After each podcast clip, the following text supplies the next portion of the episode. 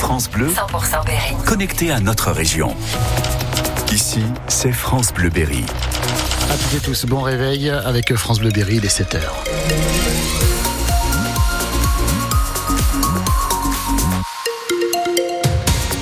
Les infos, c'est le mari. Et d'abord, euh, la météo, Christophe, il fait pas très chaud ce matin. Exactement, des températures entre 5 et 7 degrés, c'est un peu plus euh, meilleur qu'hier. Euh, mais surtout, cette passage d'une perturbation pour ce dimanche 25 février. Des élèves du lycée agricole de, de Châteauroux au Salon de l'agriculture à Paris. Des jeunes de Naturapolis participent au Trophée international de l'enseignement agricole. Une autre équipe se présente à la finale nationale du pointage de bovins.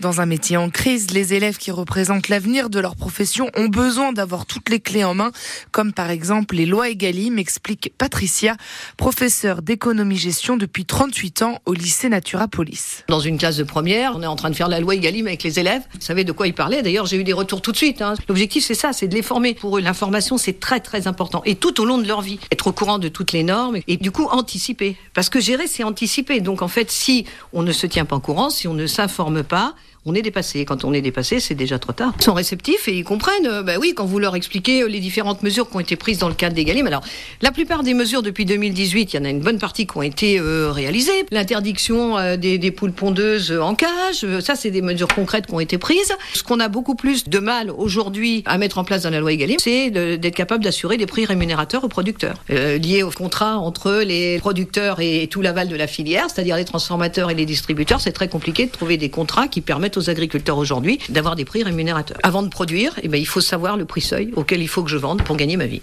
Et donc estimer ses coûts de production avant de vendre. Les prix de vente, sujet phare du salon de l'agriculture. Emmanuel Macron, euh, hier bouleversé, bousculé par des agriculteurs en colère lors de l'inauguration, les a également écoutés et il a promis d'agir. Le gouvernement va définir des prix planchers dans les négociations avec les géants de l'agroalimentaire. Le président de la République a aussi évoqué un plan d'urgence pour les trésoreries. Des annonces plutôt bonnes, explique euh, José Pérez, coprésident de la coordination rurale du Lot-et-Garonne, qui compte bien s'assurer s'assurer que ces mesures soient mises en place. C'était hyper important d'être reçu et qu'il soit à notre écoute. Il me semble qu'il a été assez à notre écoute. Il a dit des choses percutantes, des choses que si sont mises en place, ça sera des choses bien concrètes. Un plan de trésorerie a été la- lancé pour lundi. Dès lundi, les préfets doivent lancer un plan de trésorerie chez eux dans chaque département.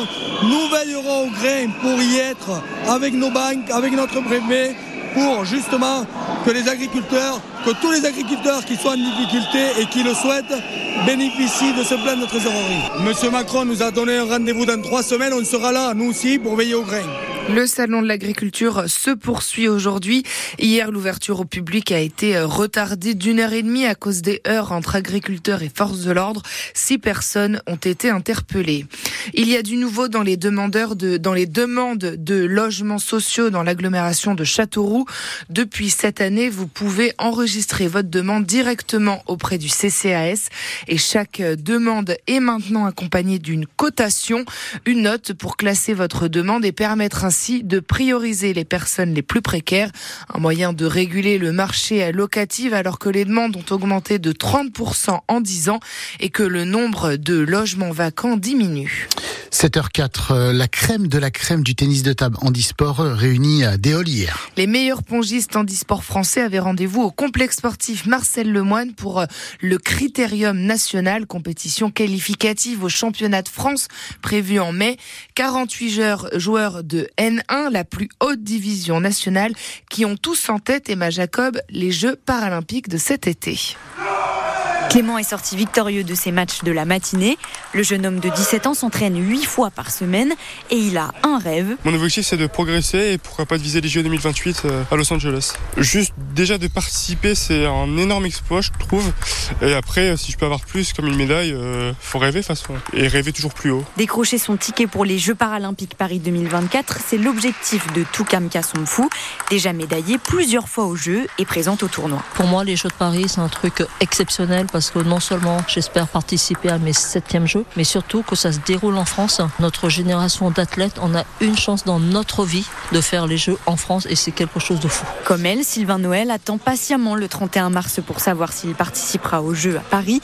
Mais pour l'instant, le pongiste reste concentré. On a forcément euh, tous des, grands espoirs. Après, euh, je pense qu'il faut plutôt se projeter sur les, tournois qui arrivent là et se dire euh, bah faut être le meilleur possible plutôt que de s'imaginer aux Jeux alors que c'est vraiment pas fait. Ça peut basculer dans un sens comme dans l'autre d'ici le 31 mars. S'ils sont sélectionnés, les épreuves se tiendront au Parc Exposition de la Porte de Versailles. Rendez-vous du 29 août au 7 septembre prochain. Avant ça, on le rappelle, Châteauroux-Déol accueille les épreuves de tir sportif des Jeux Olympiques du 27 juillet au 5 août. En football, le Bourges 18 a fait tomber le leader de National 2 hier, victoire 2-0 contre les Vendéens des Herbiers.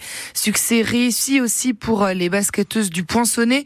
Elles restent à la deuxième place du classement de National 1 après leur victoire hier, 78 à 71 sur le parquet des Parisiennes du Centre fédéral.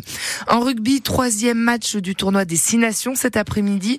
Le 15 de France reçoit l'Italie à Lille. Les hommes de Fabien Galtier font face à une équipe mauvaise sur le papier. Aucune victoire depuis le début du tournoi et 14 défaites d'affilée contre les Bleus, dont une raclée, on s'en souvient, en Coupe du Monde en octobre, 60 à 7. De quoi croire à la victoire tricolore, reconnaît le capitaine des Bleus, Charles Olivon. On connaît le tournoi Destination, c'est une compétition qui est très longue. On a pu le voir, euh, je crois que c'était en 2020. Hein. on passe à rien, au goal virage particulier, ça se joue. Euh, une défaite, on sait très bien que tous les points comptent, les points de bonus, etc. Donc ça peut se jouer à la dernière journée, on le sait. Donc évidemment que c'est dans un coin de notre tête. À nous de d'être sérieux pour, euh, pour encore se donner le droit de rêver euh, sur les deux derniers matchs qui vont arriver. France-Italie, coup d'envoi à 16h, un match à suivre en intégralité sur France Bleu Berry à partir de 15h55.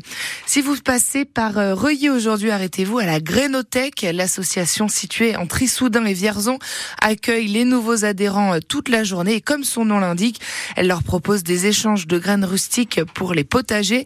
Pour y avoir accès, il faut adhérer à l'association, compter 15 Le rendez-vous est donné à l'ancienne maison du garde-barrière. Ça dure toute la journée.